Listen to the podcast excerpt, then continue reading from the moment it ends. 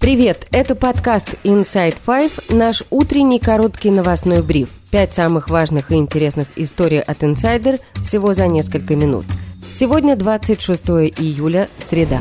Подготовка к большой войне, история первая. Российская Госдума накануне за один день приняла сразу несколько законопроектов, которые позволяют Кремлю подготовиться к затяжной войне и наказать тех, кто не хочет идти на фронт. Депутаты накануне повысили призывной возраст, не дав никакого переходного периода. С 1 января 2024 года призывать будут с 18 и до 30 лет конце прошлого года министр обороны Сергей Шойгу говорил о поэтапном повышении нижнего возраста призыва с 18 до 21 года. Но в итоге депутаты отказались от этой идеи, сославшись на серьезную демографическую ситуацию. Одновременно они подняли верхнюю границу с 27 до 30 лет. Россияне, которым исполнится 27 лет до 2024 года, все еще могут рассчитывать на неучастие в призывной кампании, в случае, если они зачислены в запас. Возраст запаса Владимир Путин, как вы помните, за день до этого увеличил до 55 лет. Глава Комитета по обороне, депутат Андрей Картополов, заявил, что поправки в закон вносятся для создания мобилизационного резерва, заговорил о большой войне и раскритиковал коллег, которые пытались защитить от призыва граждан, имеющих на иждивении ребенка-инвалида, а также для отцов с тремя несовершеннолетними детьми. Вы будете голосовать за сохранение комфортной жизни уклонистов и повторной возможности стать для них героями взятия Верхнего Ларса. С одной или с другой стороны. Кстати, э, Николай Васильевич Коломеец об этом примерно говорил. Коллеги, но, э, понимаете, уже мы не раз здесь обсуждали с вами, что поправки в закон о мобилизационной подготовке и мобилизации, они очень чувствительны. Чувствительны они тем, что этот закон написан под большую войну, под общую мобилизацию.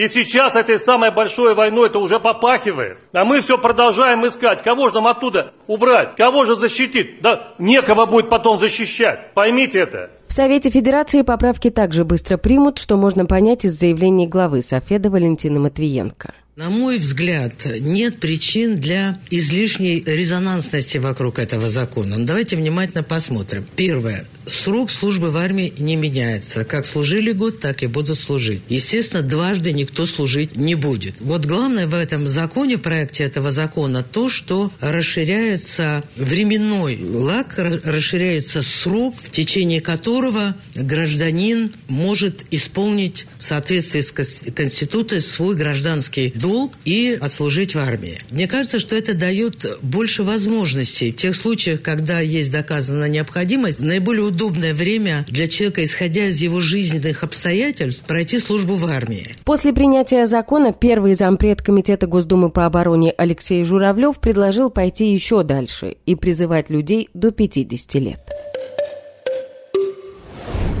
История вторая. Депутатов накануне было не остановить, поэтому они приняли и другие поправки. Главам регионов, например, теперь можно создавать специализированные унитарные предприятия, фактически военные компании, на время мобилизации, военного положения или в военное время. Эти компании получат боевое стрелковое оружие и патроны. Призывникам будет запрещено покидать Россию со дня направления повестки на работу или учебу. Документ также запрещает призывникам выезжать с того дня, когда такая повестка будет размещена в едином реестре. Штрафы за неявку в военкомат по повестке увеличат в 10 раз, до 30 тысяч рублей. Ранее максимальная сумма штрафа составляла 3 тысячи. Также с 3 тысяч до 25 тысяч рублей вырастут штрафы за уклонение от медицинского обследования. Кроме того, до 5 тысяч рублей повышаются штрафы за умышленную порчу или утрату документов воинского учета. Поиск союзников. История третья. Пока депутаты подписывали поправки, расширяющие возможности призыва и мобилизации, министр обороны Сергей Шойгу прибыл с визитом в Северную Корею с целью укрепления военных связей между двумя странами, о чем сказано в официальном телеграм-канале ведомства. В аэропорту Пхеньяна Шойгу встречали генерал армии КНДР Кан Сунам и рота почетного караула. Официальная причина визита – участие Шойгу в мероприятиях, посвященных 70-летию победы корейского народа в Отечественной освободительной войне. С начала полномасштабной войны в Украине власти ряда западных стран, включая США, неоднократно заявляли о военном сотрудничестве Пхеньяна и Москвы. Нью-Йорк Таймс со ссылкой на рассекреченные данные американской разведки писала о том, что Россия закупила у КНДР миллионы артиллерийских снарядов и ракеты ближнего радиуса действия. Точные масштабы военных поставок в статье не приводились, но Вашингтон полагает, что сотрудничество Москвы и Пхеньяна может быть продолжительным. Северная Корея – одна из трех стран мира, кроме самой России и Сирии, признавших объявленную Москвой аннексию четырех украинских областей осенью прошлого года.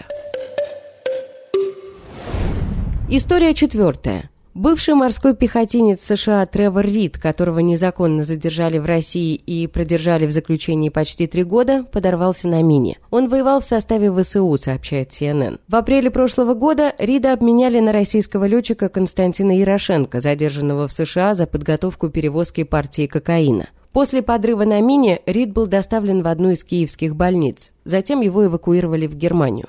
В Госдепартаменте эту информацию подтвердили и отметили, что инцидент может негативно повлиять на переговоры, направленные на обмен двух других американцев, которые сейчас незаконно задержаны в России. Речь идет о Поле Уиллане и Эване Гершковиче. При этом представитель ведомства подчеркнул, что эти два вопроса полностью разделены, так как Рид поехал воевать в Украину по своей воле. Тревора Рида арестовали в Москве в 2019 году по обвинению в применении насилия к представителям правоохранительных органов. Утверждалось, что он был пьян. Его приговорили к 9 годам заключения. Рид и его семья отрицали выдвинутое против него обвинение, и он был признан Госдепартаментом неправомерно задержанным. История пятая. Лидер норвежской леворадикальной партии РОТ, в переводе «Красные», Бьорнер Мокснес подал в отставку после того, как попался на краже солнцезащитных очков Хуга Босс. Как написало издание «Политика», инцидент произошел в аэропорту Осло 16 июля. Кража попала на камеры видеонаблюдения, а затем видео быстро распространилось в сети. Мокснес сначала ушел на больничный, а позднее объявил об отставке. В Фейсбуке он написал следующее. «Многие люди спрашивали меня, как я мог сделать такую глупость. У меня нет адекватного объяснения. В чем я абсолютно уверен, так это в том, что я сделал что-то не так, и я должен принять последствия этого». Мокснес был во главе партии 11 лет. Добавим, что он сохранит членство в партии и пост депутата парламента. И это все на сегодня. Это был подкаст Inside Five.